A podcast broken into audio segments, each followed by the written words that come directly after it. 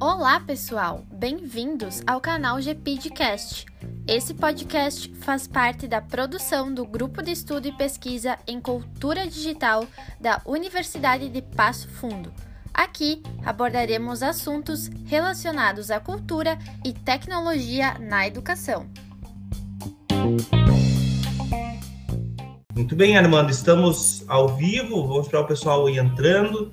De qualquer forma, o nosso objetivo aqui é bem claro, né? É gerar material que possa ser acompanhado online, mas que também possa ser consultado posteriormente. Eu vou compartilhar uma tela aqui nesse meio tempo, porque essa iniciativa nossa do grupo de pesquisa e, e aqui ele tem um conjunto de pessoas que é diferente. Meu nome é Adriano Teixeira, sou professor da Universidade de Passo Fundo é, um dos líderes do grupo de pesquisa em cultura digital que está nesse momento de pandemia e não só nesse momento, mas em função especificamente desse momento em que a gente está isolado, querendo também colaborar e gerar conteúdo uh, para você que está em casa, para você que se interessa por questão de tecnologia.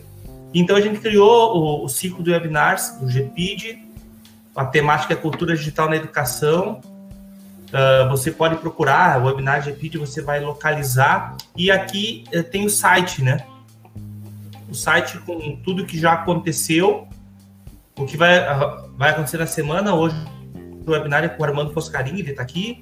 Ele é, então, mestrando do programa de pós-graduação em Ciência e Matemática da Universidade de Passo Fundo. Ele vai poder se, se apresentar na, na sequência e aqui estão, foi aqui a abertura e aí os demais, né? Então ele vai ter, são 26 webinários, webinars, que vão acontecer até o final do, do ano, com egressos, com mestres e doutores que estão em outras universidades, mas já tiveram interface, interlocução com a Universidade de Passo Fundo a partir do grupo de pesquisa.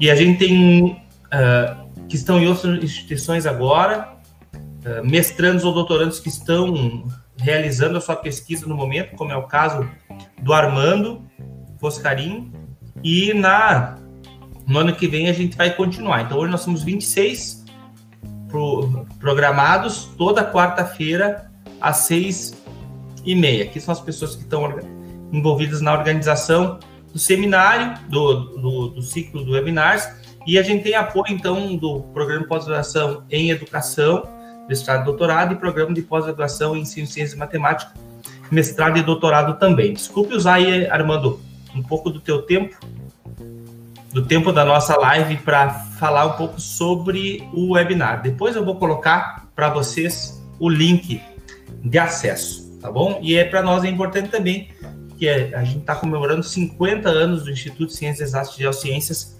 da Universidade de Passo Fundo, que é um instituto que abriga, que acolhe uh, o programa de pós-graduação em ensino de ciência e matemática, que é o programa em que o Armando está realizando a sua pesquisa.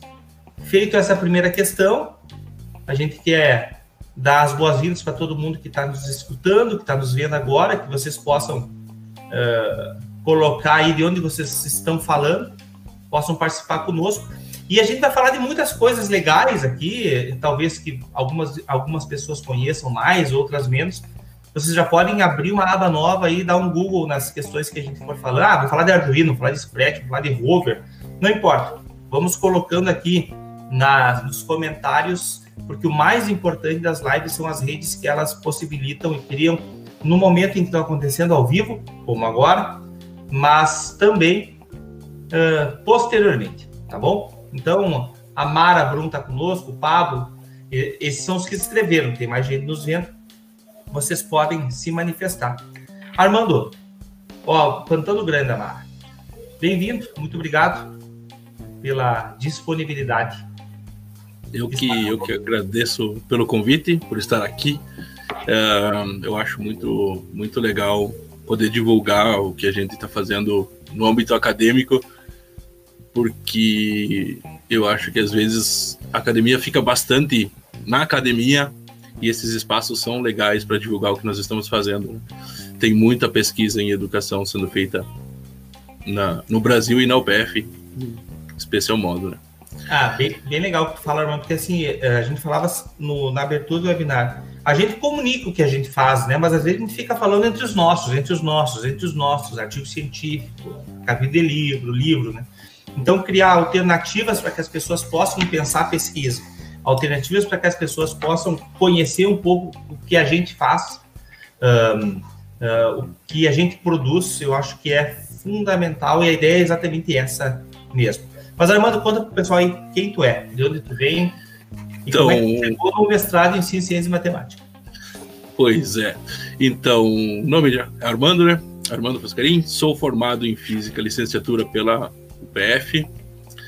E em 2018, então, comecei o mestrado em Ensino de Ciências e Matemática. Meu orientador é o doutor Adriano Teixeira. É... Pelo SUS. uh, e é isso. E foi. Eu acho que foi. Foi bem interessante, porque eu estava com um projeto na cabeça, o Adriano.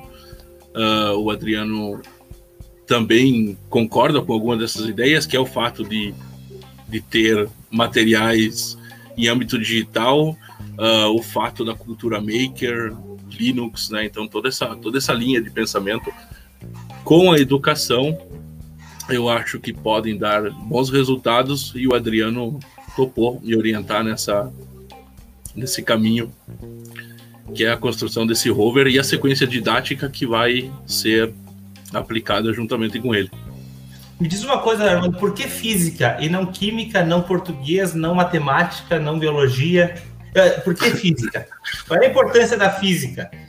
Eu sei que Cara, sabe, mas o que é a física para ti? Uma boa pergunta. Na realidade, é... Sim, eu comecei a estudar física tarde, então eu decidi o que eu ia fazer na minha vida bem tarde. É... Só que todas as coisas que eu fazia, geralmente eu, eu sou uma pessoa que questiona bastante, então, eu, ah, por que, que isso acontece? Vai, então tem que estudar física para explicar esse fenômeno aqui. Isso é física, isso é física, é física, é, é tudo física. Então eu acho que, que foi um caminho quase, quase que obrigatório. Curiosidade, eu acho. Eu sempre, sempre tive curiosidade. Eu sempre gostei de desmontar coisa para entender como é que funciona e sempre gostei de lidar com eletricidade. Eletricidade é uma coisa que me fascina muito. E quem explica esses fenômenos é a física, né?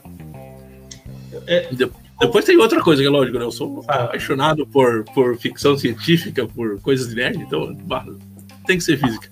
Tinha Cara, que ser. É, né?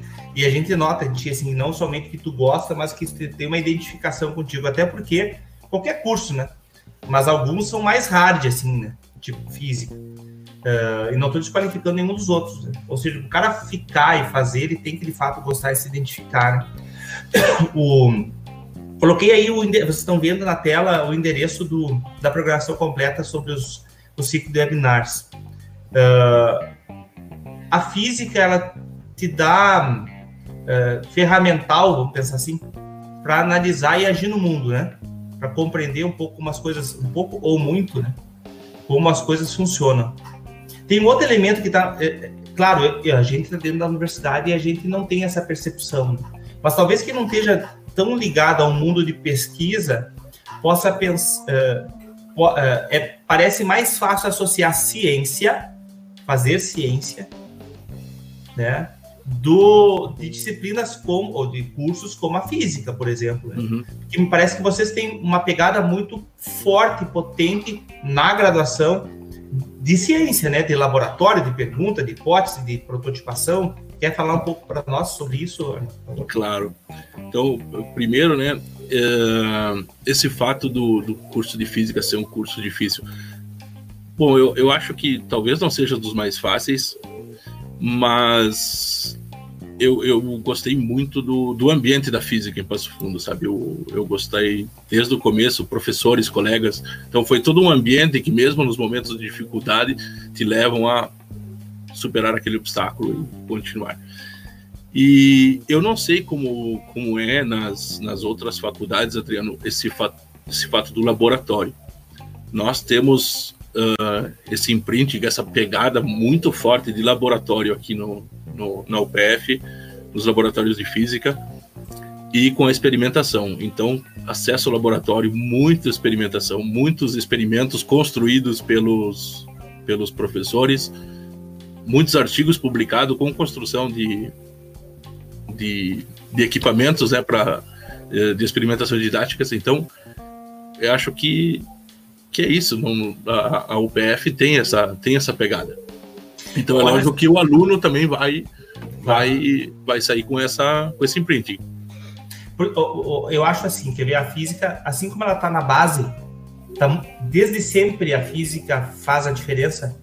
Desde sempre, não é que ela faz a diferença. Desde sempre ela está presente, inclusive antes da gente é, existir como ser humano, ela sempre teve presente. Física, elementos da física. A gente pode não ter descoberto ainda. A gente pode ter, em algum momento, não ter descoberto, mas ele está lá, está agindo, né? Uh, ela também, do ponto de vista educacional, me parece que ela também está no futuro. O que quer dizer com isso?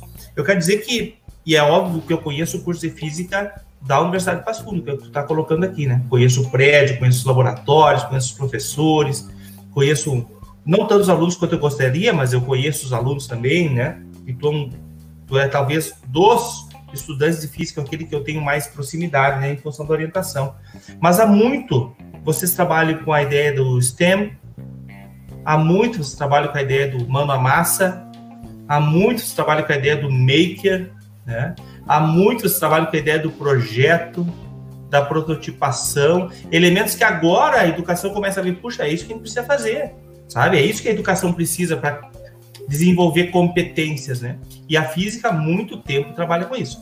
Então, não, não é todo mundo que está seguindo as lives, tu e eu, eu, não te passei roteiro nenhum, Armando, para te se virar dos 30 aí. Se tu pudesse falar um pouco assim sobre a importância do STEM, dessa abordagem, a importância da mão na massa, né, para formação do, do, do, do, profissional, do ser humano, da pessoa que vai resolver problemas. E que isso é muito claro lá dentro das simulações, você trabalha com isso, né? Acho que o mais legal não é, não é somente trabalhar com simulações, é criar simuladores, né? É, atividades experimentais, né? Uh, então, a importância do STEM. Uh, tu falou antes, né? Sempre tem temos a visão do cientista e eu acho que é bem estereotipada ainda, com aquele cara que tá no laboratório com com com, barba, branco. É, é, é, isso, o cabelo branco, desculpa, gente. É isso ah, é isso, barba branca. Uh, fazer o quê? Uh, então tá, tá, bem estereotipado. Mas na realidade, nós sabemos que uh, a construção do conhecimento não se dá por da maçã ter caído na cabeça do Newton. Conhecimento é uma construção social, né? É? Sério mesmo? Desculpa aí, cara. Acabou com toda uma, uma história tira na minha cabeça. Vamos lá. Tá. É, é uma série de conhecimentos que vão se, vão se acumulando, cientistas vão dando suas contribuições, a sociedade também vai, vai tendo demandas e a ciência e a tecnologia vão correndo atrás, e daí se dá o conhecimento. Não é algo que sai do, do absolutamente nada. Então, uh, tem, tem vários stems, né? Tem os stems com, com A, com A que é de artes e o H de humanidades. Eu acho que esse STEM com H de humanidades é muito importante, porque, porque a ciência é uma construção humana. Né? Tudo que tudo que se faz em ciências sai do ser humano, né? no bom e no ruim, porque tem que reconhecer que nem sempre fizemos sempre pelo bem, né? Sim. É, o, mas assim, Armando, acho que a gente podia resgatar um pouquinho essa, essa ideia de STEM, né? STEM é um acrônimo para uh, em inglês, tá? Ciência, tecno, eh, tecnologia, uh, engenharia, engenharia, e matemática. Matemática. Isso e tem um H, alguns têm um A e alguns têm um H no. Ou, ou seja, é uma abordagem. Isso. É uma abordagem interdisciplinar porque de fato existem elementos envolvidos num simulador, envolver elementos envolvidos numa experiência laboratória que são para além da física, vamos pensar assim. Sim. Estou pensando na física, né? Na área física, que não é a minha área, mas é uma área que eu acho muito legal, assim, admiro bastante. E tem o S que puxa, né, o carro, que é a pegada da ciência, né? Qual é o Vamos pensar o seguinte, quando tu está fazendo um curso de graduação, tá não necessariamente eu tenho um direcionamento científico. Tá bom? Isso começa lá no meu mestrado e doutorado. Só que eu arrisco a dizer que a graduação em física, não só ela, mas ela especificamente que a gente está falando agora, ela tem na sua essência, não estou dizendo que é 100% do tempo, mas na sua essência, muito de fazer ciência. Estou errado? Estou certo? Mais ou menos? Tá, tá, tá, certo, porque você, uh, você procura construir um modelo para explicar um fenômeno, certo? Se esse modelo se comporta de uma certa maneira e pode explicar um fenômeno, show de bola, né? E, e eu acho que é isso que é o legal da ciência, né? Construir modelos e verificar algo que você está observando. Hum. Conseguir quantificar o que você está tá observando, né? Uh, entender o mundo de uma certa de uma certa forma não assim entender o mundo. Uhum. com as ferramentas que temos à disposição. Só que esse processo uh, quando ele pode ser experimental que você pode colocar a mão na massa não só experimental tá? Mão na massa uh, eu acho que ele pode ser mais divertido. E agora, indo lá para a educação de novo e fazendo uma crítica, porque infelizmente é o que é o que podemos observar em muitos casos, uh, física se se reduz lá a fazer continhas, né? Resolver problemas. Quando não, não é isso. Eu acho que uh, aquilo que você vê na física, talvez um, um aluno do ensino médio não consiga ver porque ele está apegado a essa a esse fato de ter que resolver problemas chatos e não consegue ver o bonito da física, né? Talvez ele não tenha acesso à parte de atividades experimentais, talvez ele não tenha atividades que façam com que ele entenda que se relaciona também com outras matérias, daí vem a pegada da interdisciplinaridade, que não é uma coisa fechada, não é um mundo fechado. Né? Isso eu acho que é importante ser dito também. Tá, Isso, eu tenho que... tá, tá, fala, fala. Não, eu tenho que trazer uma coisa aqui, Armando, que eu acho.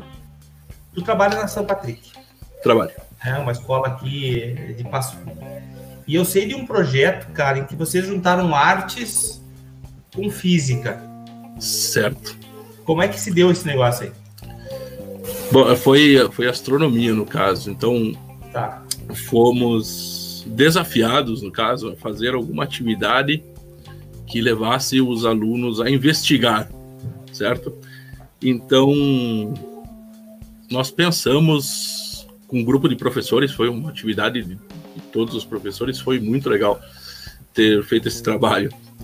E então decidimos que todas as pistas que esse investigador tinha que tinha que desvendar uh, levassem a capturar uma banda, se eu não me lembro mal, uma, uma gangue que roubava quadros do Van Gogh e o último crime ia se dar exatamente no horário em que possivelmente Van Gogh tinha pintado a Noite Estrelada.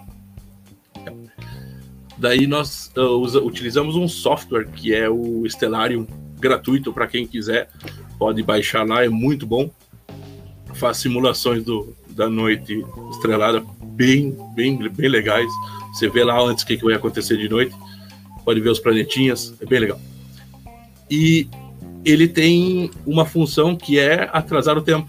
Então nós fomos, nós sabemos o dia em que provavelmente ele pintou a, essa, a noite estrelada, porque ele mandava cartas ao irmão que era o Theo, né? Uhum. Então nós temos essa data e juntamente com a data e o posicionamento das estrelas nós descobrimos, ou seja, os estudantes descobriram que ele pintou mais ou menos lá pelas 2h45 da manhã. Mais ou menos deu isso, se eu não lembro mal. Então, olha só que baita atividade, né? Artes com, com astronomia. Cara, eu achei muito legal. Assim, é, é, é a pegada do STEM, acho que essa é a grande questão, né? E a questão da mão na massa, do trabalhar junto. Então, é, me parece que o curso de física é um curso que falo do curso de física da UBR, que é o que eu conheço. Sim. O curso de física é um curso que tra traz muitos elementos daquilo que eh, a gente acredita que deva, deva permear o processo formativo de qualquer pessoa em qualquer área. Né? Então, acho que esse é um elemento bem importante para ele começar a pensar. Muito bem, mas acabou a tua. Para a gente considerar e conhecer. Acabou a tua graduação, beleza, vou fazer. O que que, que, que te levou para o programa de pós-graduação em ciência e matemática? Uma, uma loucura, eu acho, né? no momento. Estou ainda pagando ela. Brincadeira. uh, então, era essa ideia de construir alguma coisa que pudesse, uh, vamos dizer assim, uh, modernizar algumas coisas, certo? Nós temos atividades experimentais que são válidas, eu utilizo, como você disse, eu trabalho numa escola aqui em Passo Fundo, então eu utilizo essas experimentações, mas eu estava me questionando por que, que eu não podia utilizar outras ferramentas para fazer a mesma coisa. E talvez trazer para a realidade do aluno de 2021, 2020, 2021. Uh, então, mais tecnologia, usando o computador, usando uma temática mais próxima, certo? Então, foi isso. Eu acho que foi o. No, não digo a necessidade, mas o desejo de fazer alguma coisa diferente. Tá, então eu vou te fazer perguntas agora. É, o, o, título que, é, desse webinar e da tua dissertação, por enquanto, é Proposta de um rover baseado em robótica livre para ensinar física. Eu vou começar de trás para frente. Pessoal que está nos escutando, é óbvio que eu sei a resposta para as questões do Armando, ele precisa ser didático.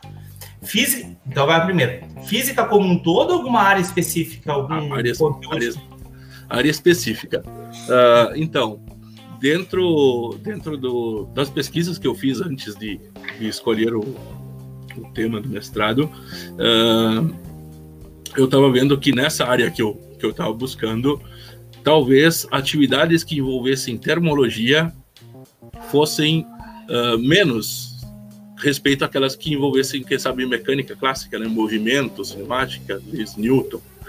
Fosse, uh, menos, é, fosse menos óbvio do que, né? É isso. Tá. E, e, eu acho que também é um conteúdo chatinho no ensino médio e para os meus alunos do, do fundamental também. Uh, e, é, e, e, são argumentos que fazem parte do nosso cotidiano, né? Que nós usamos bastante, né? Nós usamos, ah, hoje está muito calor conceitos de temperatura.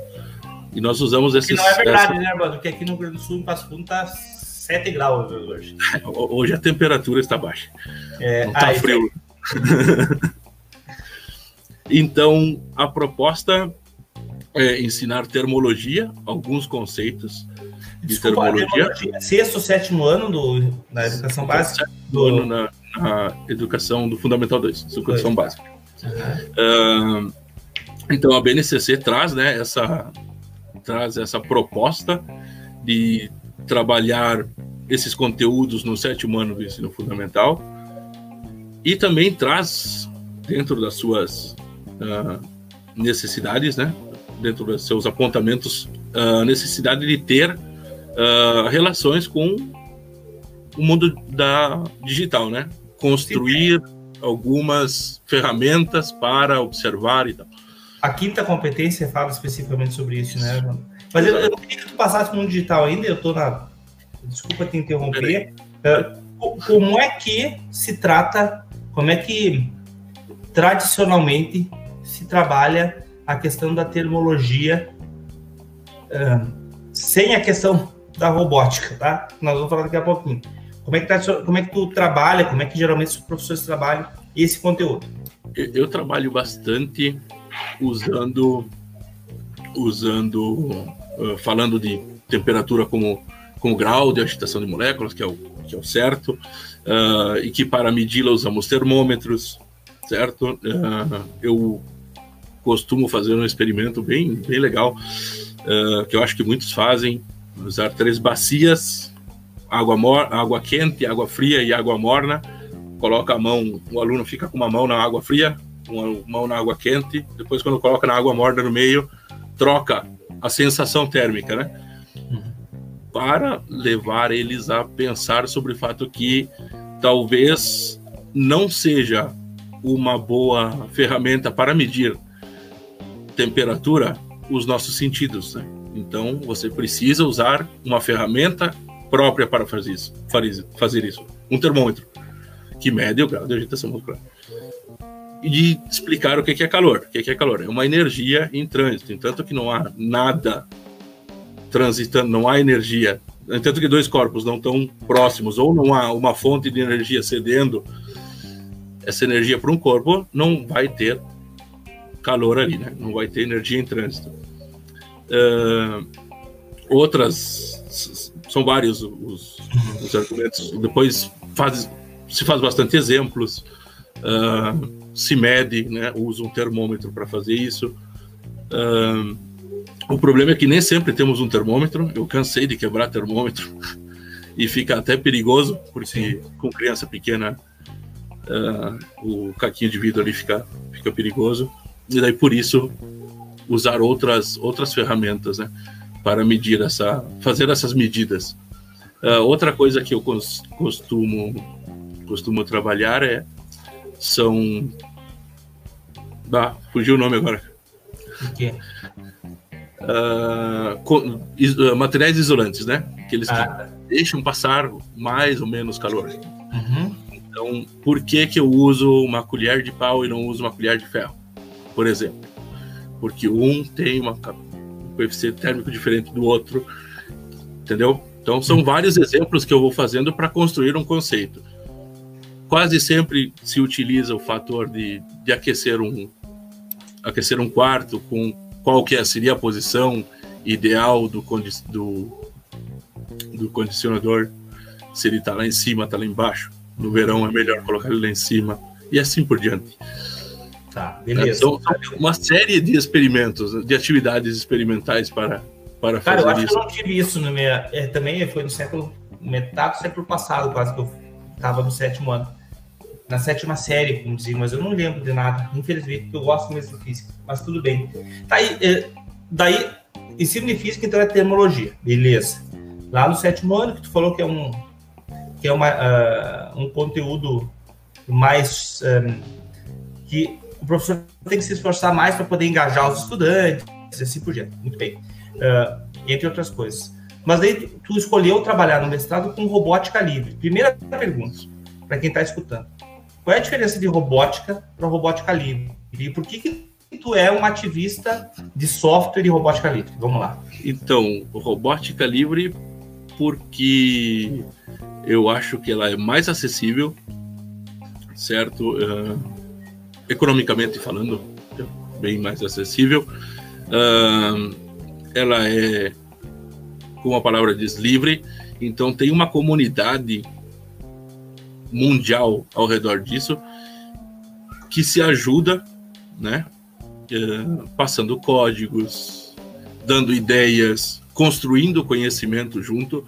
Então não é um conhecimento que fica somente com uma indústria que produz algo para que uma pessoa faça exatamente o que ela previu, uhum. certo? A robótica livre te dá mais liberdade para criar o que você quer. De forma alguma, já vou deixando claro, eu critico as, as empresas que produzem produtos de robótica uh, convencional, vamos dizer assim, porque fazem um trabalho excelente. Isso não, eu não quero, quero dizer que não. Mas eu acho que a robótica livre dá mais liberdade ao professor para criar coisas diferentes. Eu acho que com um produto pronto eu não teria conseguido pensar nisso que nós estamos pensando agora. E o hardware livre é a mesmo, o hardware livre é para isso e a, o software livre mesmo, o mesmo, a mesma razão. As pessoas criam e se ajudam certo? Não tem o porquê do conhecimento ficar trancado em quatro paredes para uma indústria só. Uhum. Então, é, esse, eu acho que o que mais me fascina é esse fato do, de ter uma comunidade que trabalha e de graça, totalmente de graça. Conhecimento é livre, não tem que ser, não é cobrado. É, e o que está em jogo no na essência da questão do software livre e o hardware livre é posterior, pelo menos posterior do ponto de vista de conhecimento, assim, né? É que se o conhecimento ele é fruto de uma construção de coisas que eu vi, de coisas que eu aprendi, que eu escutei, da interação com os outros, eu não posso dizer que o conhecimento é meu, então eu não posso encapsular ele no software, não, não posso, é, é incoerente encapsulá-lo num hardware. Se ele é produção intelectual, ele deve ser livre de todo mundo, né? Esse é, uma, é, é, legal, assim, essa, essa perspectiva. E a outra questão, e um dia a gente podia falar, convidar mais alguém para falar sobre essa questão do, desse movimento livre que, infelizmente, tá, parece que tá, perdeu um pouco de fôlego, né? A gente vê pelo FISLE, Fórum Internacional Software Livre, que já não tem a dimensão que tinha, e algumas outras questões. Mas eu acho que, me parece que é interessante ele pensar nisso como quase como filosofia, né, de, de, de trabalho. E a outra questão é óbvio que é bem é bem direta, que é, bom, se eu não pago, e uma questão bem importante, né? Quem pensa que software livre ou hardware livre não tem qualidade só porque é livre, não, eh, não, não conhece, né? Claro, tem muita coisa proprietária também que não tem qualidade. É óbvio que tem algum software livre, algum hardware livre que não tem qualidade. Só que em sendo livre, eu tenho a liberdade de qualificá-lo, de melhorá-lo. Eu acho que isso que é o legal. Mas também em um, em um Brasil tão grande, com tanta desigualdade, com tantos problemas né, a serem resolvidos, muitos deles demandando dinheiro, é legal a gente saber que a gente pode contar com tecnologias livres, né? Tecnologias de baixo custo ou sem custo que podem chegar à nossa às escolas. Vou dar um exemplo aqui, posso estar sendo, mas se tu pegar a solução proprietária mais conhecida, um kit, o valor de um kit tu compra 30, 40, 50 pequenos kits de robótica livre para trabalhar com as crianças. Né? Então, acho que de fato é legal. De fato é interessante isso aí. Outra coisa, não querendo te interromper, Adriano, mas dá para fazer um, uma comparação com o trabalho acadêmico. Se a academia parasse de fazer publicações, qual que seria o sentido de produzir conhecimento, de pesquisar e não divulgar para outras pessoas poderem ter acesso. Não, não pode, não, não teria sentido não divulgar o conhecimento, certo? Então eu escrevo um artigo para que alguém leia esse artigo. Não vou fazer um artigo para guardar ele na, na gaveta, não vou escrever o capítulo de um livro para que ele não seja publicado. Uhum. Então, da, da, na mesma linha de pensamento, vem o software e o hardware livre, divulgar conhecimento. Uhum. Muito bem. Então já falamos do ensino de física, que a gente afunilou para termologia. Falamos da robótica livre. E em robótica livre, que solução nós estamos usando? Conta aí para galera. Ó, acabou de entrar o pessoal lá de, do Ceará. Nossa. A Francisca. Bem-vinda, Francisca. Bem-vindos, galera. É. Então, uh, o software, o, o hardware que nós vamos usar é Arduino, porque é, é bem famoso ele... Tá, fala, fala que é italiano. É italiano, tá bom, é, italiano. Uh, mas é o Arduino. É... Agora não é mais, né? Software livre, agora é hardware livre, é, é de todo livre. mundo. Eu acho que o meu não foi feito na Itália, não. é, teu não tem. Não tá com cara de ter feito na Itália. Tá. Não. Mas ele é uma plataforma de, de desenvolvimento. Ela tem infinitas possibilidades. Uh, a ela podem ser incorporados sensores mais ou menos sensíveis, né, mais ou menos precisos, aí depende do, do custo. Você pode construir sensores, isso não, não impede.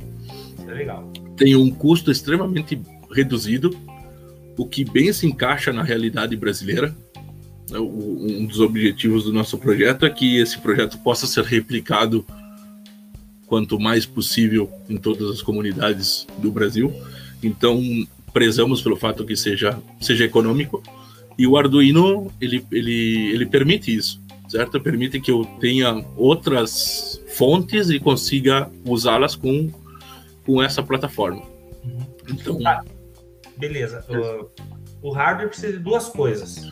Ah, a robótica livre precisa de pelo menos outras duas coisas. Uma é a pessoa, que é tu, né? Alguém tem que agir. A tecnologia só se consolida na interação com o ser humano, pelo menos até que a inteligência artificial evolua de fato e mais esteja mais presente. E a segunda coisa é software, né? Que, software. que de software que tem pesquisado e tu tá assim uh, uh, tendendo a utilizar na tua certo. pesquisa? Então, o Arduino ele tem uma plataforma de desenvolvimento própria, né, que é o IDE Arduino. Ela é baseada em C, a linguagem de programação, e ela é por linha de comando, o que talvez possa dificultar com relação a, a outros, pro, uh, outros produtos, né, como estávamos falando antes, uh, que são vendidos. Mas, de novo, a comunidade vem e ajuda. Foram criadas várias plataformas que permitem programar Arduino, Arduino por blocos, hum. levando como exemplo o Scratch do, do Resnick, criado lá no MIT. Então, com a mesma ideia do bloco, consegue-se programar o Arduino e ter o mesmo desempenho. Daí é o Scratch for Arduino, né? É, o Scratch for Arduino é o que eu estava usando. Agora eu estava fazendo uma pesquisa, pois eu acho que ele traz algumas limitações. O Arduino tem algumas portas, para quem não conhece, e. Mostra o portas Arduino galera, tu tem um solto. Não tem. mostra o rover. Opa, falei do Peraí que eu vou. Aí. Ele tem algumas portas que são digitais e outras analógicas, né? E o que interessa para nós nesse caso são as portas analógicas, são aquelas que nos permitem uh, tirar dados do ambiente, né? nos permitem medir. Uhum. É isso aí. E, e esse Scratch for Arduino limita essa possibilidade. Então Deixa eu estava. O Scratch for Arduino Uh, já vai poder falar das soluções que está tá escolhendo, né? O Scratch for Arduino é uma solução, às vezes, óbvia e natural, porque o, a família Scratch, ela tem o Scratch Junior, que tu pode trabalhar com as criancinhas lá, 4, 5 anos. Depois tu tem o Scratch, que tu pode trabalhar como tu quiser. E tem o Scratch for Arduino. Então, na mesma lógica, mesma cara de software, a mesma forma de funcionamento, tu pode uh, acompanhar o desenvolvimento de uma criança ou de um adulto, lá desde o início até lá no final. Então, ele, ele tende a ser o Arduino, o, Arduino, o Scratch for Arduino tende a ser uma opção natural, assim, né? Só que daí chega alguns momentos em que ele tem algumas limitações, então agora passa a bola para ti de novo, Armando. Então, o, o que eu estou testando agora se chama Snap for Arduino. Ele é praticamente idêntico ao como como gráfica ao Scratch for Arduino. Então também trabalha por blocos. Os blocos têm as mesmas cores, têm as mesmas possibilidades. Tu pode interagir sempre com com um boneco animado ali, que é o gatinho. Uh, só que ele permite usar toda a potencialidade do Arduino, todas as portas, do jeito que você. Do jeito que o usuário achar melhor, né?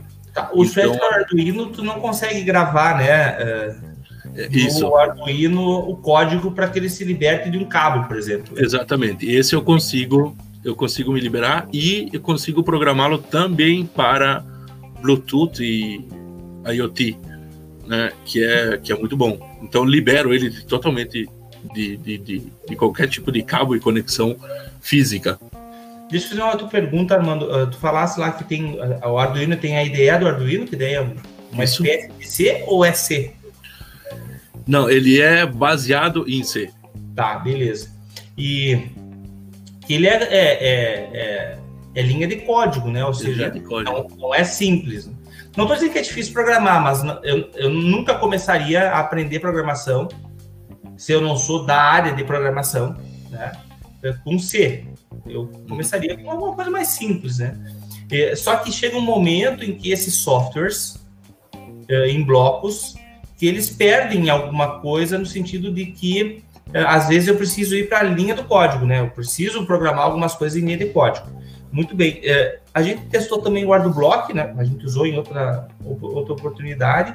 O ArduBlock, se não me engano, ele tu, escreve, tu cria o código em blocos e ele faz o equivalente na, na ideia do Arduino. Ideia do Arduino. É, o, o ArduBlock vale, vale despender duas palavras sobre ele, porque também é outra criação da, da comunidade.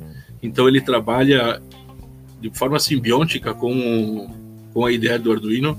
Então ele, ele, ele, ele é um app para, o, para a IDE Então você acessa a IDE e da IDE você acessa ao ArduBlock. Uh, o ArduBlock, esse, o último que eu baixei, que estou utilizando agora, foi desenvolvido pela Universidade Federal de Santa Catarina.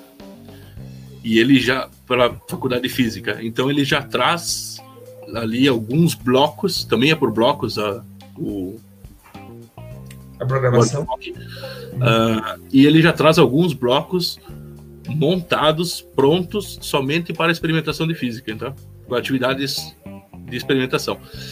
Prontos para dar aula. É muito legal, tá muito bem feito mesmo.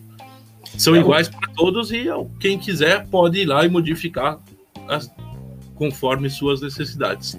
Eu achei legal, Armando, trazer, e depois eu quero que tu me diga se essa ferramenta nova que tu descobriu, que tu conversou hoje, se ela faz isso, porque às vezes o caminho natural é o começo pelo mais fácil, à medida que aquilo lá está começando a, a, demonstrar fragilidades ou in, incapacidades de atender o que eu quero fazer, eu já me sinto mais seguro, eu vou para a linha de código. Então, quando tu tem guarda bloco que tu vê, tu monta o teu software em blocos e ele te monta o código na, na ideia do Arduino, é, tu consegue já observando, é como se fosse uma transição, né? É legal ter essa possibilidade. E essa ferramenta nova tem isso também, não? Uh, deve, acho que tem.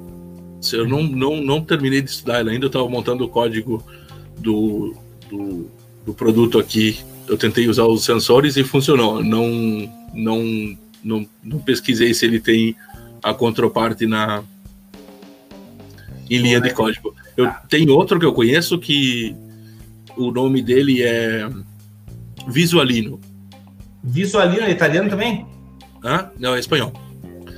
Visualino parece uma palavra em italiano. Mas esse, esse didaticamente para programação é muito legal, Adriano, porque é? no meio você tem a linguagem de blocos, então você vai montando os blocos, e na direita já aparece o código uh, escrito, né? Uhum. Linha de comando. Então, é, didaticamente é muito legal, porque tu tira um bloco, some a escrita. Coloca o bloco, aparece a escrita do outro lado.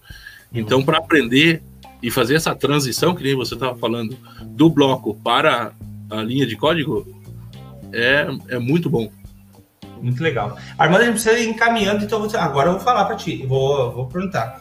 Então, a questão é, tu vai unir robótica livre para ensinar termologia. Agora eu vou passar para ti, tu vai, vou deixar só você na tela, tu vai mostrar a tua solução e depois no final vou te perguntar por que tu escolheu essa uh, esse formato aí, tá? Do, do dispositivo. Vai lá, é contigo.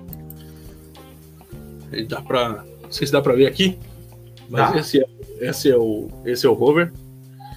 Tem dois andares. Aqui nós temos o Arduino. Essa aqui é uma ponte H, aquela que vai distribuir a energia para os dois motores, que são esses aqui, que vai fazer com que ele ande. Uh, na frente, as rodas são de material alternativo e ele é amortecido, tá? Olha só. O sistema de amortecedores foi feito com grampos, tá? Prender roupa. Uh, aqui em cima ele, é, ah, ele tá pintado, mas ele é de MDF, então é bem barato, pode ser feito de madeira ou qualquer material. Botão liga desliga. E a parte que nos interessa mais agora é essa aqui. Não sei se dá para ver tranquilo, mas temos alguns sensores ali. Dá para ver. Uhum. Tá. Esses sensores, vou tentar tirar aqui. Agora não está fixo, mas eles são. Eu posso remover o sensor tá? E depois a ideia é que você possa vir aqui e colocar ele no lugar, tá? Então essa essa é a ideia. A ideia é que o aluno quando tem acesso ao, ao rover, ele vai ter acesso à parte hardware, então ele vai estar trabalhando aqui.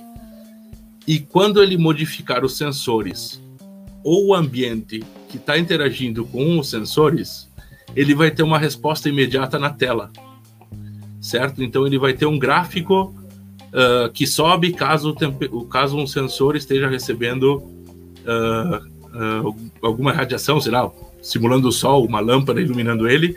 Então o sensor vai absorver mais radiação, a temperatura vai subir na hora.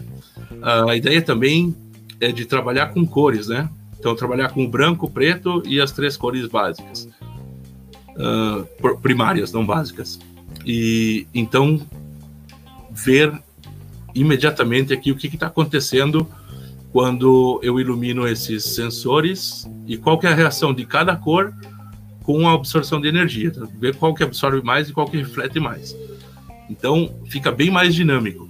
E o fator que ele possa vir aqui e intervir aonde ele quiser, como que ele quiser, eu acho que é muito muito mais realístico, tá? Ele tem uma ideia de, ah, eu acho que está acontecendo isso. Vou lá, mudo o sensor. Aconteceu o que eu estava imaginando? Não. Então deve ser outra coisa. Coloca o sensor no lugar e muda outro. Então vai fazendo esse esse processo de observação e teste, observação e teste e anotando, é claro, porque tem que ter o tem que ter uma uma anotação ali, não, não pode ficar vagando esse conhecimento. Então acho que é isso, cara. A gente chegou a falar sobre alguma questão, Armando dele, gerar alguns gráficos, alguns dados para entre essa teste e observação e teste, ele tem alguns dados para analisar, né? É isso. Ele vai ficar, ele vai fazer, ele vai gerar, vai ter um gráfico móvel, né, imediato. Então ele vai, vai fazer a, vai fazer a leitura para que o, o, aluno veja imediatamente, né? Como eu estava falando, mudei um sensor ou aumentei uh, a irradiação em um com relação ao outro, o gráfico dispara ou desce. Então ele vai ter uma reação imediata. É lógico, se quando uh, esse experimento terminar, termos uma curva para que esse, para que todo esse esse experimento seja seja relatado e analisado posteriormente, é legal, né? Mas eu acho legal a, a, o fato que ele possa ter uma, um indicativo imediato do que está acontecendo, certo? Não, não é uma coisa, estou construindo um gráfico, algo que acontece seguido um, um trabalho em grupo, né? Então um está lá medindo a temperatura e o outro está anotando. Uhum. Ah, a temperatura subiu quanto? Ah, um grau, beleza, anota um grau. E o outro faz o gráfico.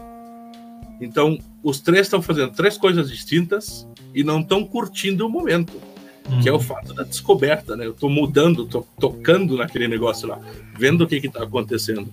Cada um pode fazer uma coisa diferente. Uhum. Tanto fazer hipótese e verificar na hora. Tá. Legal. Essa, essa a ideia do, do digital, né? Isso que nos, nos proporciona isso. Em um tempo hábil, né? Eh, eh, inicialmente, eh, porque num programa de pós-graduação profissional, como é o nosso, tu precisa ter um produto didático. Esse produto pode ser um dispositivo, pode ser uma sequência didática, pode ser um blog. O que, vai ser o teu produto didático? Pois é, não, eu acho que não vai ser só um, não. Então vai ser o, o carrinho, vai ser uma sequência didática.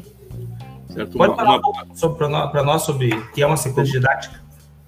É, o, nós estamos pensando na, na maneira em como uh, como abordar sobre, sobre a desculpa Armando, não precisa nem falar sobre a sequência mas o que é uma sequência didática para quem não é da área conseguir compreender né só isso então, é, uh, a sequência didática é, é, aquele conjunto de. De, de operações. Vou dizer operações, não é operações. Atividades, mas né? atividades, obrigado. Que eu vou cumprir no decorrer de um certo tempo para chegar no meu objetivo, que é fazer com que meus alunos aprendam conceitos sobre termologia. Né? Então, são uma série de atividades desenvolvidas, cada uma delas com um objetivo, para construir um objetivo maior, que é compreender termologia. Então, essa, essa é uma sequência didática. E aqui ela vai ser, acho que vai ser cumprida, porque eu tenho alguns passos para, para cumprir, entre eles a computação, né? aprender a lidar com os blocos que faz parte do faz parte do, do pacote. E tem um outro produto que é o blog, então. Que é... É, tem o, o, o rover, que é o físico mesmo, a sequência didática e o blog. O blog, eu acho importante que, que exista o blog, pelos fatores que eu estava falando antes. O conhecimento tem que ser livre, de livre acesso para todo mundo. Infelizmente, sabemos que nem todos os professores leem muito artigo científico e dissertações de tese, uh, de mestrado ou doutorado. Então, eu acho que um blog com uma pesquisa rápida no Google seja mais acessível, mais fácil de ser visto e, portanto, mais fácil de ser replicado.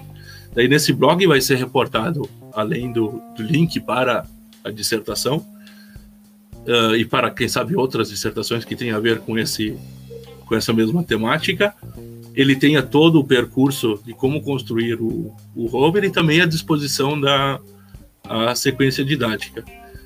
Não só para para que ela seja vista e replicada, mas porque ela para que ela cresça. Para que o, o blog é para que as pessoas que gostarem do projeto possam implementá-los, implementá-lo em suas escolas dar retorno, dar um feedback e implementar mais coisas. Quem sabe vamos dando ideia, esse negócio aqui não fica não fica algo até maior do que o pensamento inicial, assim. Ele uhum. fica e muitos sensores. Sim. Tu já fez, Armando, eh, uma estimativa de valor? Quanto custa esse rover aí? Ah, esse rover aqui não passa de 100 reais. Uhum. Com todos os sensores. Uh, porque a maioria dos. Eu vou mostrar de novo aqui, ó. Ele. Ah, então, o Arduino é comprado, a ponte H é comprada, a roda é comprada. Já essa aqui é tudo material reaproveitado, é tampa de garrafa de água 5 litros. Isso aqui é de, de um, ar, um canto de proteção de um armário, não sei nem onde eu achei. Uh, e esse aqui é MDF, pedaços de MDF que eu só pintei. Uh, ele também está pintado por um motivo, né? Uh, grampos de prender roupa, prendedor de prender roupa. Então, eu acho também importante, e é uma coisa que a robótica livre nos traz, é o fato de usar material reciclável, né? Uhum. Uh, é, é, um tema, é um tema interdisciplinar, no caso, mas eu acho importante pensar a respeito do que nós estamos fazendo com o meio ambiente. Uhum. Não, não, não é não é sustentável a maneira como nós estamos vivendo, certo? Uh, por vezes nós jogamos fora um computador porque tem uma coisinha, né, um mecanismo eletrônico ali dentro, uma peça eletrônica que não está funcionando e você joga todo um computador fora. Eu não estou dizendo que as pessoas não têm que consumir, não têm que gastar, não é essa mensagem que, que eu quero passar, mas quem sabe aquilo que foi jogado no lixo por, por um que estava estragado, só uma peça, possa ser o tesouro um tesouro de outros. Não tenha que comprar coisas novas para construir nova tecnologia. No final, a gente está falando de um protótipo, não precisa ter sensores de última, de última geração, né? Nós estamos falando de, de, de um protótipo educacional. Não é um rover da NASA, infelizmente. Ou ainda é. não é. Tá, então agora tu deu a deixa. Enquanto eu vou colocar aqui para que, quem está chegando aí o, o, endereço de toda a programação do, do webinar, por que um rover? Por que, que tu não fez um, uma caixa?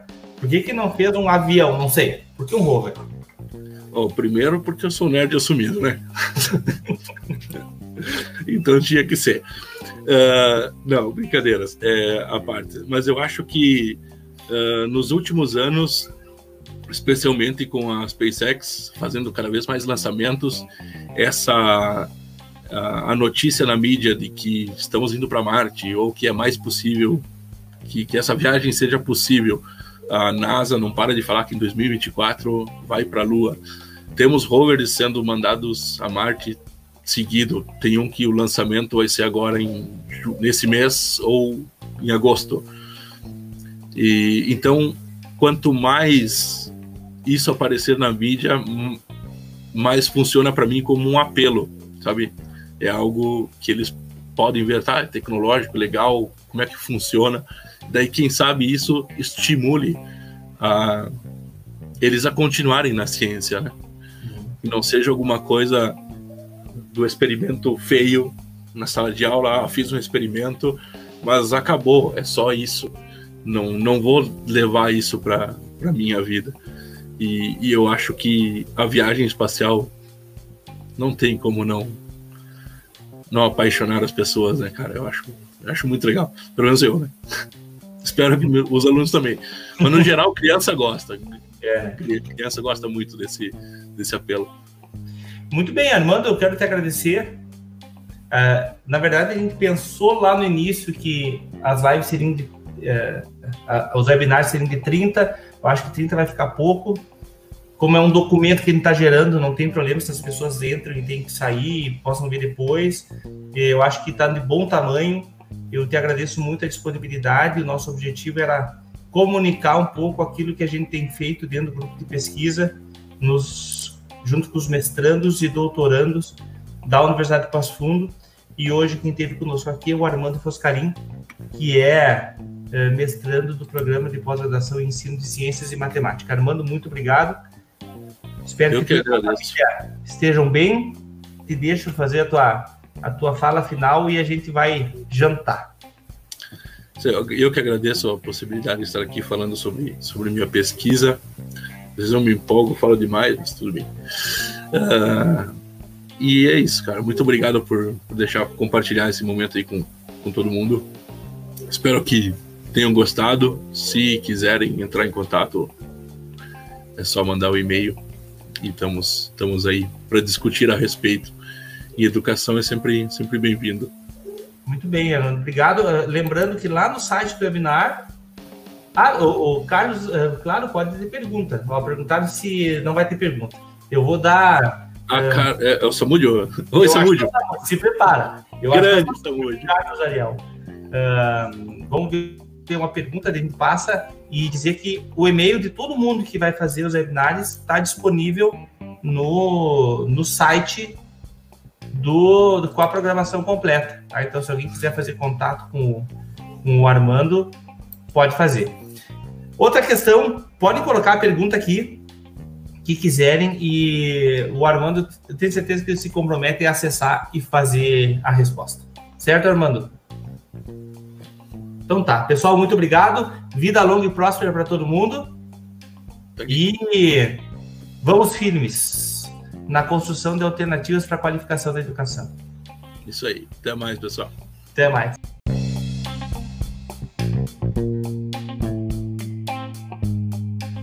Este foi mais um episódio do GPDcast. Obrigada pela sua atenção e aguardem novidades nos próximos episódios.